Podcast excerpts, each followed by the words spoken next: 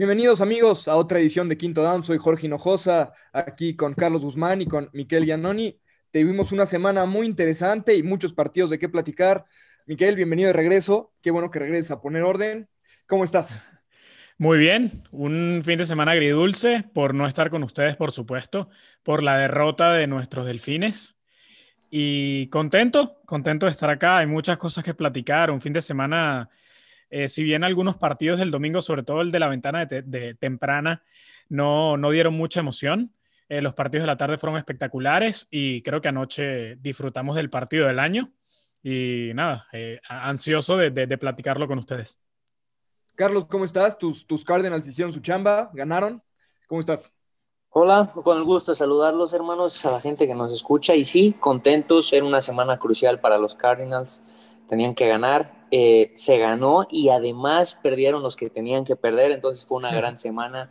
Eh, hubo actuaciones muy destacables en, el equipo, en la defensiva sobre todo, y bueno, ya estaremos entrando a detalle, pero aquí con el gusto de saludarlos como siempre. Pues vamos a empezar, eh, creo que el partido, vamos a empezar con el partido de, Steelers. Hemos dicho que venían a la baja, que era un equipo con muchos huecos, y lo vuelven a demostrar, perdiendo en esta ocasión contra contra Búfalo, marcador de 26 a 15.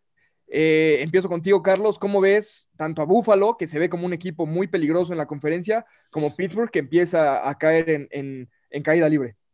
No, la verdad es que, al menos en el plano personal, no me sorprendió lo que vi en este juego. Creo que con, del lado de Búfalo vemos a un equipo cada semana más y más sólido, eh, más fuerte, eh, creo que sus jugadores estelares están entrando en calor en etapa importante en el cierre de temporada.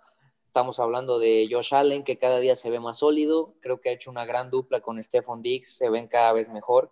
Y al fin de cuentas son un equipo muy constante, muy sólido. Eh, la defensa jugó lo que tenía que jugar y la ofensiva, como siempre, dando muchos puntos.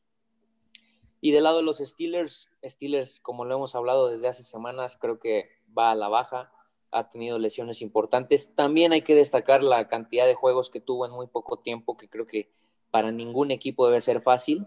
Y bueno, para los aficionados Steelers, yo creo que deben de quedarse con el lado positivo y mil veces mejor que, que esta este pequeño bajón les pase ahora y no en la, en la postemporada. Además, creo que tienen un calendario bastante favorable y pueden cerrar fuerte y llegar bien.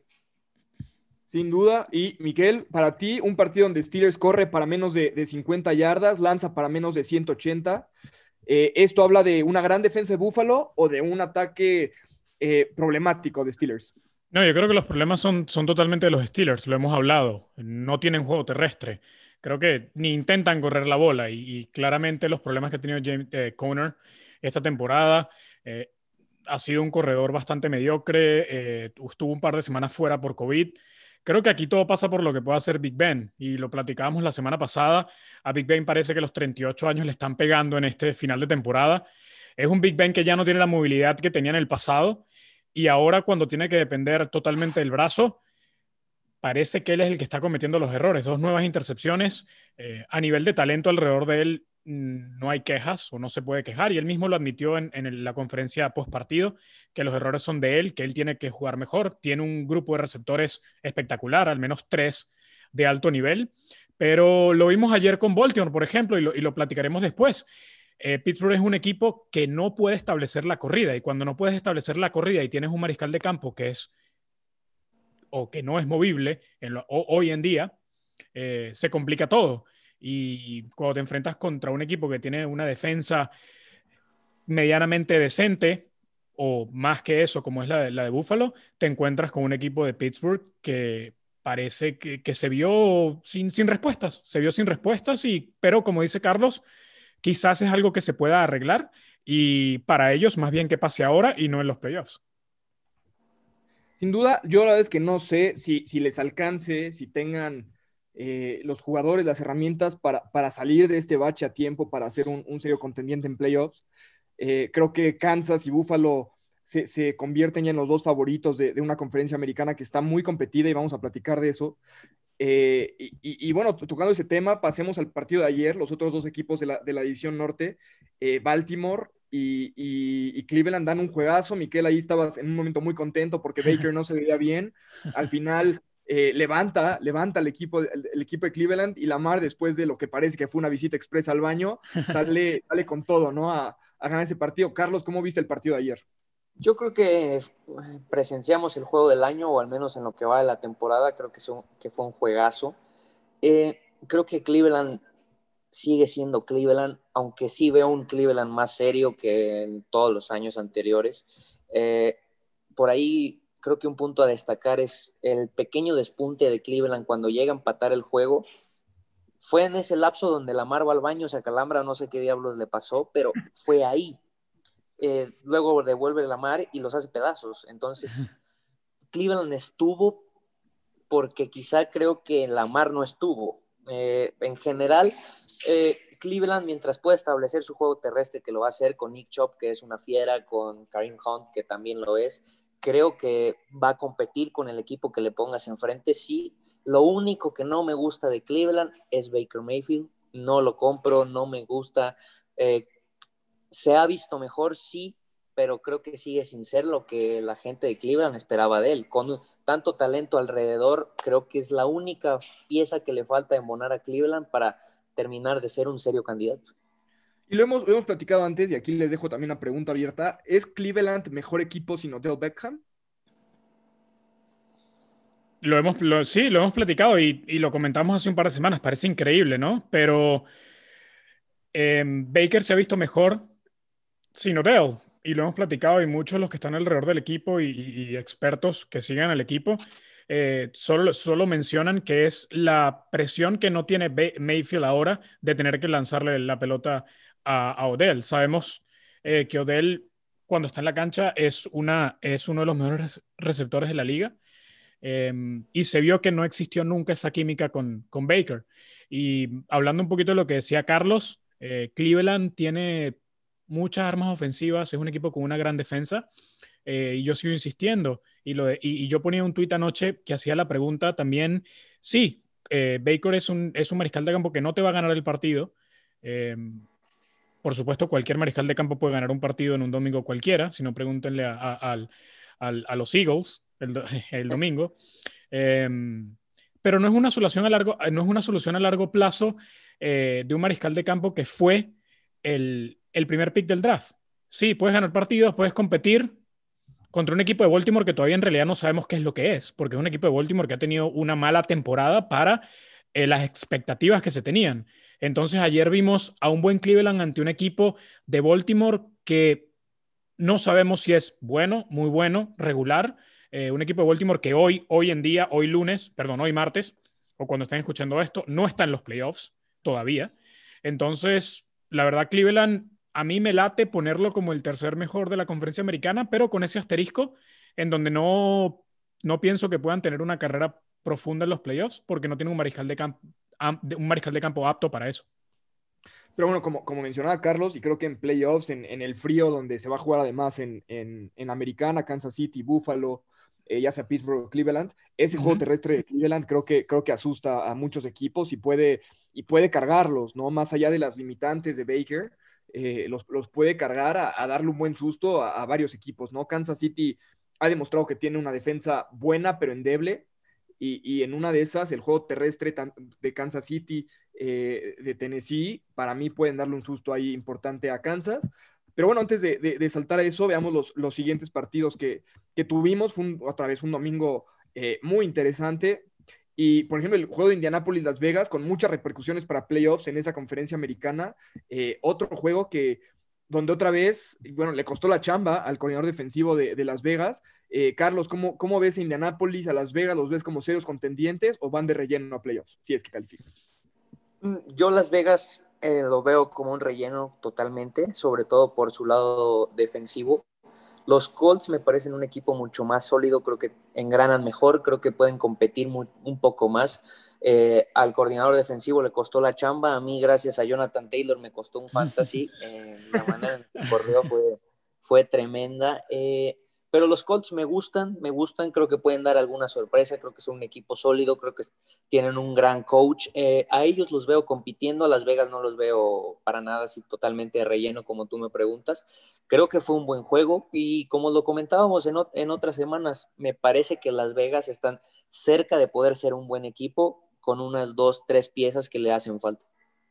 Y bueno, en este, en este partido, eh, Miquel, eh, si, hoy, si hoy empezaron los playoffs, Indianápolis estaría dentro, Las Vegas estaría apenas afuera. Eh, ¿Cómo ves a Indianápolis rumbo, a la carrera de playoffs? ¿Crees que puedan ganar la división a Titanes al final? ¿Philip Rivers podrá cargar con el equipo? Oh, muchas, veces hemos platicado, ¿no? A la hora de, de definir una división, ¿en quién confías más? yo creo que confío más en la dupla Ryan Tannehill y lo que puede hacer con Derrick Henry y el equipo de, Tennessee en general, que lo que puede hacer un muy buen equipo de los Colts, pero que nunca sabrás con qué, con qué va a salir Philip Rivers. Philip Rivers es una montaña rusa, eh, no le tengo confianza, sí, es uno de los mejores mariscales de campo en números, en, en, eh, en, talento que hemos visto, o al menos que yo he visto, y lo demostró muchos años con los Chargers, pero siempre tenía ese talón de Aquiles, nunca pudo dar ese paso, nunca pudo tener esa gran victoria en playoffs que lo ponga en otro nivel en lo que es eh, el legado de su carrera y hoy en día es un mariscal de campo que parece que el equipo es el que lo carga a él. Entonces, confío más en el, en el completo de, los Titans. Ojo, para mí los Colts tienen la mejor defensiva de la liga, em, pero el mariscal de campo, al igual que con Cleveland, es el gran talón de Aquiles y los Titans confío más en lo que pueda hacer Ryan Tannehill y ya lo demostraron el año pasado, llegando a la final de la conferencia. Carlos, de esto de que menciona Miquel, de que no sabemos eh, que Philip Rivers es. Y hablando solamente de, los jugadores que son hoy en día, eh, sin tomar en cuenta la carrera, que obviamente la de Philip Rivers es mucho mejor, ¿es Philip Rivers el equivalente a Ryan Fitzpatrick, pero con mejor marketing? Uf, qué, hmm. qué difícil pregunta. Eh, Fitzmagic, creo que a todos nos encanta, todos lo amamos por el show mediático que es, por lo que genera, por lo que, lo que conlleva Fitzpatrick. Philip Rivers me parece un, un buen coreback, bien como lo dice Miquel, hay días donde sale irreconocible y es una fábrica de regalar balones, pero creo que en el plano general tiene más momentos buenos que malos y creo que dentro de todo termina siendo un buen coreback. Eh, creo que es un coreback con experiencia que sabe llevar la ofensiva cuando no se intenta meter en problemas. Eh, está haciendo una buena conexión con T.Y. Hilton en el cierre de temporada, que eso es importante eh, T.Y. lo estaban extrañando muchísimo y tiene un cuerpo de corredores bastante interesante y ahorita lo está liderando Jonathan Taylor, tienen un buen juego terrestre. Eh, en general me gusta lo que hacen y como te lo comentaba, creo que de la mano de Philip Rivers pueden competir. Si Philip Rivers tiene un buen juego, los Colts son muy competitivos y si Philip Rivers sale en esos días que irreconocibles, como te comento, les va a costar caro. Pero al lado defensivo, como bien lo dice Miquel, no sé si sean la mejor, pero sí son de las mejores defensivas de la liga. Y por ende, como te digo, yo los veo compitiendo con la mayoría de equipos de la liga. Muy bien, y pasando a la, otra conferencia, Miquel, y voy primero contigo. Eh, Filadelfia, con un nuevo coreback, un coreback novato, Jalen Hurts, le gana a lo que era una de las mejores defensivas de la conferencia nacional en, en los Santos de Nueva Orleans. Eh, este fue un flashazo, fue suerte novato, fue el no tener video, o de verdad puede Jalen Hurts levantar a estas águilas de Filadelfia, que sorprendentemente siguen compitiendo en esa división este de la, nacional. Yo creo que a corto plazo ya, y ya lo dijo, y creo que todos los reportes lo indican, Hurts va a ser el mariscal de campo por lo que resta de la temporada. Creo que mentalmente también eh, ya Carson Wentz estaba en un lugar que era irrecuperable en lo que queda de la temporada. Em, porque físicamente por primera vez en mucho tiempo estaba entero, pero mentalmente estaba ido, y quizás sentarlo por lo que resta de la temporada y ya analizar su futuro. Eh, hablando de los Colts, creo que si yo estoy en la, en la, en la gerencia de, de, los Indianapolis Colts, em, le pegaría una llamada a los Eagles en, la, en, la, en lo que es el off-season para ver eh, cuáles son los planes reales que Filadelfia tiene con Carson Wentz. Creo que Carson Wentz estaría muy bien en esa ofensiva que ahora maneja su ex coordinador ofensivo cuando los Eagles fueron campeones. Em, pero regresando al tema de Hertz, lo hemos visto con mariscales de campo como, como RG3, como lo estamos viendo como, eh, con, con Taysom Hill en New Orleans, que tuvo un partido donde tú dices, este tipo no puede ser y no, lo, no es un mariscal de campo en la NFL que pueda triunfar a largo plazo. Eh, Jalen Hurts lo demostró en, el, colegial, es muy movible, todo lo que tú quieras, pero la NFL al final tienes que ganar con el brazo. Eh, ayer, ¿de qué manera ganó Lamar? Con el brazo. Eh, puedes establecer la carrera, puedes, mostrar esa dualidad de tener la amenaza de correr, como lo hace también Kyler Murray, pero a la hora de cuando aprietan, cuando las papas queman, el mariscal de campo tiene que saber lanzar. Y Jalen Hurts viene demostrando en el colegial y, y, tuvo un espejo de frente con Taysom Hill. Son mariscales de campo que no tienen, no pueden tener larga duración. Y sí, es un pañito caliente a, lo que necesita Filadelfia en este momento, porque como tú dices, no hay video, no hay, no hay, no hay algo que, los equipos puedan comparar, excepto ver sus videos en el colegial, pero no sé, no sé qué tanto sirva eso. Y lo de Filadelfia simplemente es un pañito caliente que al final no va a terminar eh, resolviendo absolutamente nada. Carlos, eh, Filadelfia le, le, queda un partido contra tus Cardenales, contra los Vaqueros y contra Washington. A los Gigantes juega contra Cafés, contra Ravens y después contra Cowboys. Y Washington contra Seahawks, Panteras y después contra Águilas. Los tres siguen compitiendo por la división y por lo tanto para calificar playoffs. Viendo el calendario, viendo el momento de cada equipo, ¿a quién ves como favorito para llevarse esa división? Como bien lo comentas, la división está abierta para todos. Literal, esa división cada semana ningún equipo quiere, quiere llevársela tranquilamente, sigue siendo muy competitiva, quizá en el lado de la mediocridad, pero competitiva a fin de cuentas. Creo que lo de Wentz era insostenible, eh, creo que Hertz le va a caer bastante bien al equipo. En mi plano personal, me gustan los coreback movibles, pero sí, como bien lo dice Miquel, a fin de cuentas, por más movible que sea, debe de tener un buen brazo, si no, no vas para ningún lado. Creo que Hertz puede estar bien arropado y puede tener las armas a su alrededor para hacer de los Eagles una ofensiva competitiva. Eh, creo que se vio este primer partido, creo que ahora con los Cardinals se va, se va a ver un poco mejor. Eh, qué tanto mejoró con, de la mano de Hertz. Ya hay un video para analizarlo, ya hay, hay algo en qué basarte al lado defensivo de ahora Arizona, su siguiente rival. Entonces creo que ahí realmente vamos a ver si lo de Filadelfia fue una mejoría o, o una pequeña chispa de suerte. Eh, por los otros dos rivales, creo que los gigantes decepcionaron contra Arizona. Creo que Arizona se los comió completamente. Sin embargo, siguen ahí. Eh, por ahí escuchaba que quizá Daniel Jones no estaba al 100%, puede ser. Habrá que ver la siguiente semana qué tal. A mí, en lo personal, mi equipo favorito de esa división es Washington. Me encanta lo que hace Washington, me encanta su defensiva, me encanta Chase Young. Eh, habrá que ver qué fue lo de Alex Smith, si la lesión fue grave, si no fue grave, porque como bien lo comentaba por ahí en Twitter, para mí, sin Alex Smith, Washington no va a ningún lado. Haskins no tiene ni pies ni cabeza, no tiene nada que hacer en ese equipo, no es un coreback titular. Entonces, para mí, si lo de Alex Smith es para perderse algún juego, Washington va a sufrir. Y creo que de la mano de, Alex Smith, Washington es un equipo que por la mediocridad de su división se puede meter a playoffs. Miquel, para ti, yo sé que los dos están de acuerdo y yo sé que, no están de acuerdo conmigo en, Haskins, pero para ti, ¿quién es el favorito de esa división viendo los partidos que quedan? Eh, eh, viendo la situación de cada uno. O sea, Gigantes venía eh, en, crecimiento, venía jugando muy bien. Como dice Carlos, se los comen vivos los, Cardenales. Filadelfia ahora con este chispazo de, de Jalen Hurts. Los vaqueros realmente no los mencionamos porque creo que los damos por muertos dentro de lo que cabe en esa división. pero para ti, ¿quién es el favorito hoy en día? Y como dice Carlos, depende de Alex Smith.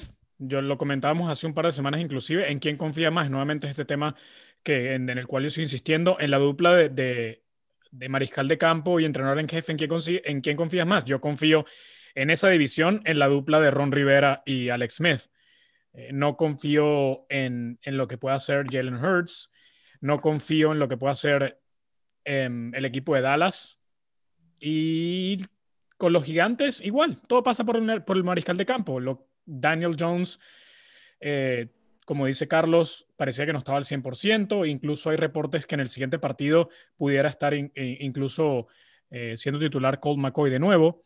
Eh, Washington, si Alex Smith puede jugar, creo que tiene todo para llevarse esa división, pero sigue siendo, eh, sigue siendo apocalíptico y una, y una vergüenza para toda la liga que, que, este, que, que alguien de esta división vaya hacer, vaya a jugar en casa un partido de postemporada. Es, es, ya pasa de, ya pasa de, ser, de ser una broma, un chiste, a, de verdad algo vergonzoso. Y bueno, si vemos la, división en general, eh, las conferencias, eh, en, la división, en, en, la americana, hay dos equipos con récord ganador que hoy en día se quedarían fuera. Baltimore con 8-5 y Raiders con 7-6.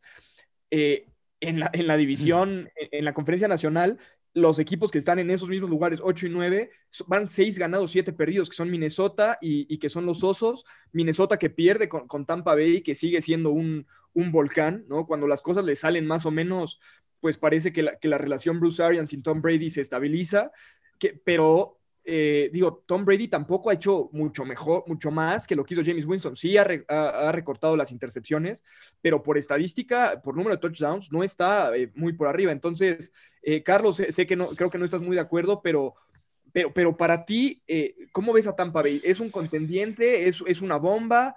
¿qué, ¿qué, pueden hacer ellos? Para mí, Tampa Bay es una incógnita. creo que a fin de cuentas, por más mal que lo veas, por más mala relación que hay entre Tom Brady y Bruce Arians, es que después ves el roster y ves tanto talento y es imposible no darles esa luz de esperanza, ¿sabes? O sea, como lo comentaban antes, como lo comentaba antes en un episodio que, grabamos por aquí, si a fin de cuentas, llámese como se llame Seattle o el que quieras, si luego de repente en playoffs te toca enfrentar a Tampa Bay, Tampa es un equipo que te puede ganar, tiene el talento para ganarte, tiene a Tom Brady que, como lo comentaba también, Tom Brady en playoffs me parece que es otro, y tiene el talento para poder ganarle a cualquier otro equipo. Eh, la palabra con la que yo los definiría es una incógnita. Creo que semana a semana no sabes qué te van a presentar, pero sí me quedo con el talento que tienen en su roster y ese talento creo que le puede ganar a cualquier otro equipo. Pero bueno, estoy de acuerdo, con eso estoy de acuerdo. Pero vamos a ver las estadísticas de James Winston de la temporada pasada con, con, Tampa Bay, que era un equipo que no tenía tanto talento, no tenía tantas armas como las que tiene Brady. Lanzó para 5.100 yardas, 33 touchdowns y 30 intercepciones. Tom Brady esta temporada tiene 30 touchdowns, 11 intercepciones y solamente 3.400 yardas. ¿Ha valido la pena el, el problema en el vestidor entre Arians y Brady para esa mejora? Empiezo contigo, Miquel va a valer la pena si quedan campeones. Si no quedan campeones, no valió la pena. Creo que con este equipo es Super Bowl o bust, como dicen en, los Estados Unidos. Eh, lo único que puede, que puede arreglar esto es quedar campeón. Si no, yo pongo las manos en el fuego a que Arians no regrese el año que viene. Carlos, ¿estás de acuerdo? Sí, creo que si no llegan al Super Bowl, muy probablemente Arians se vaya y se va a ir porque no creo que Tom Brady se vaya a ir. Eh, si ha valido la pena, yo diría que sí. Eh, creo que el impacto que tuvo la franquicia de los Bucaneros al, adquirir a Tom Brady fue muy grande. Se habló muchísimo tiempo solo de ellos. Sí creo también que Brady ha quedado a deber, no ha terminado de ser lo que quizá todos esperábamos, tanto Brady como los Bucaneros en general, pero creo que yo diría que sí, aunque hay que ver el resultado final para determinar qué tanto valió la pena. Y hablando de esto, de si valió la pena o no valió la pena, eh, vamos a hablar del equipo más vergonzoso de la liga, eh, los Jets. ¿Otra vez? Los, Jets. y es que yo, tengo una pregunta para, Carlos, porque, a ver, los Jets están cero ganados, 13 perdidos, van a Seattle, ¿no? Tienen que volar a Seattle y pierden 40 a 3. Carlos, tú, tú como atleta profesional, o sea, tienes que volar ahora de regreso, seis horas de Seattle a Nueva York. ¿Cómo es ese viaje? O sea, ¿qué, qué es lo que pasa por la cabeza de los jugadores? Eh, ¿Qué es lo que se dice? ¿Qué es lo que se platica? Eh, y, vale la pena lo que están haciendo los Jets esta temporada si consiguen a Trevor Lawrence? Primero que nada, es cómo carajo sigue, sigue Adam Gaze en ese equipo. ¿Cómo carajo sigue ahí? O sea, no lo puedo entender. O sea, ¿qué piensa el dueño? ¿No le importará su franquicia, su dinero? O sea, eso no lo entiendo. Después, del lado de lo que me preguntas, Mira, yo creo que en, esta instancia tan determinada hay, hay dos situaciones. Una, los jugadores están liquidados, ya no hay, no hay espíritu de competitividad, lo único que quieres es que la temporada se termine, eh, ver si vas a seguir ahí, ver si va a llegar alguien, ver, ver hacia dónde va dirigido el equipo o ver si te toca ir a otro lado. Y la segunda es uno que otro debe estar pensando ya muy en el plano individual para intentar salvar tu temporada, verte bien, seguir con chamba, eh, buscar emigrar a un lado más competitivo. Creo que son los únicos dos escenarios en los que veo a los jugadores de los Jets. Eh, me parece también que este tipo de situación y, sobre todo después de un marcador como el del domingo, te das cuenta que en los Jets no hay un solo líder, no hay un líder, eh, es imposible perder de esa manera. Eh, no quiero cargar sobre Sam Darnold porque obviamente no tiene las armas para poder competir, pero creo que por lo menos, como muy popularmente se dice, te mueres de algo. Eh, creo que lo intentas, creo que haces, haces algo que se vea por rescatarte a ti mismo y creo que lamentablemente Darnold de la mano de Adam Gates y de los Jets le han echado a perder lo que quizá todos veíamos en él. Eh, a mí me gustaría verlo en otro equipo, espero que no siga ahí, sobre todo pensando en que va a llegar Trevor. Y bueno, eso es lo que yo veo que puede estar pasando en el interior de los Jets. Miquele, ¿vale la pena?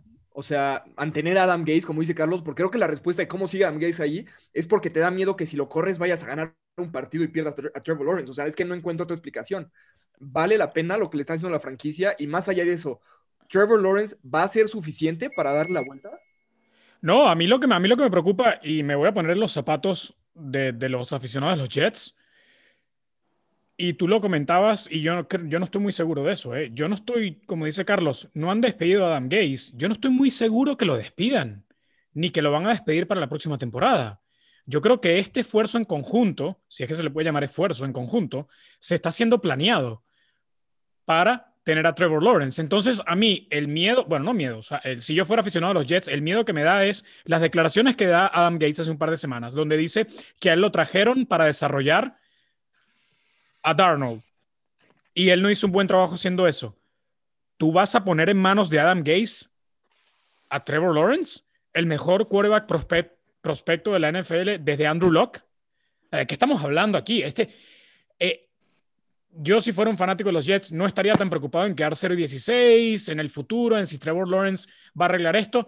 A mí me preocupa que no hayan corrido a Gates todavía, porque me, me deja en claro de que esto es un plan en conjunto de Joe Douglas, que recordemos, Adam Gates es el que lo trae, y el dueño, que según entiendo, no está muy metido en lo que es el tema de la franquicia, está más metido en el tema de la política, y quizás esto sea el Adam Gaze, el Adam Gaze Show. Ya vimos a Greg Williams que pagó los platos rotos. Em, lo siento mucho por los aficionados de los Jets, pero creo que Adam Gaze está ahí para quedarse. Y pues bueno, ya para terminar, porque se, nos acaba el tiempo, pero eh, creo que valdría la pena traer una, una afición a los Jets para platicar de eso la siguiente semana. Ya les contaremos quién es. Y pues bueno, antes de despedirnos, Carlos, eh, ya estamos a muy pocas, a tres semanas de que se nos acabe la liga. Hoy en día, para ti, ¿quiénes son los favoritos para llegar al Super Bowl? Qué triste que me lo digas así, tanto esperar la NFL para que se pase tan rápido, literal se pasa volando. Eh, sin duda alguna, creo que Kansas City es el máximo favorito de la mano de Patrick Mahomes y todo ese arsenal ofensivo, creo que son, son serios candidatos. Y bueno, eh, de este otro lado, creo que es complicado. Eh, a Seattle lo veo fuerte, los Rams se están cerrando bastante bien la incógnita de Tampa, entonces no lo sé, creo que de este lado es un poquito más la incógnita, aunque del otro lado, como bien lo comentaste, Búfalo se ve cada vez más sólido, pero sí creo que de ese lado me quedo totalmente con, los Chiefs. Miquel, misma pregunta para irnos. Veo a Kansas City, creo que Kansas City es sin duda alguna el favorito absoluto.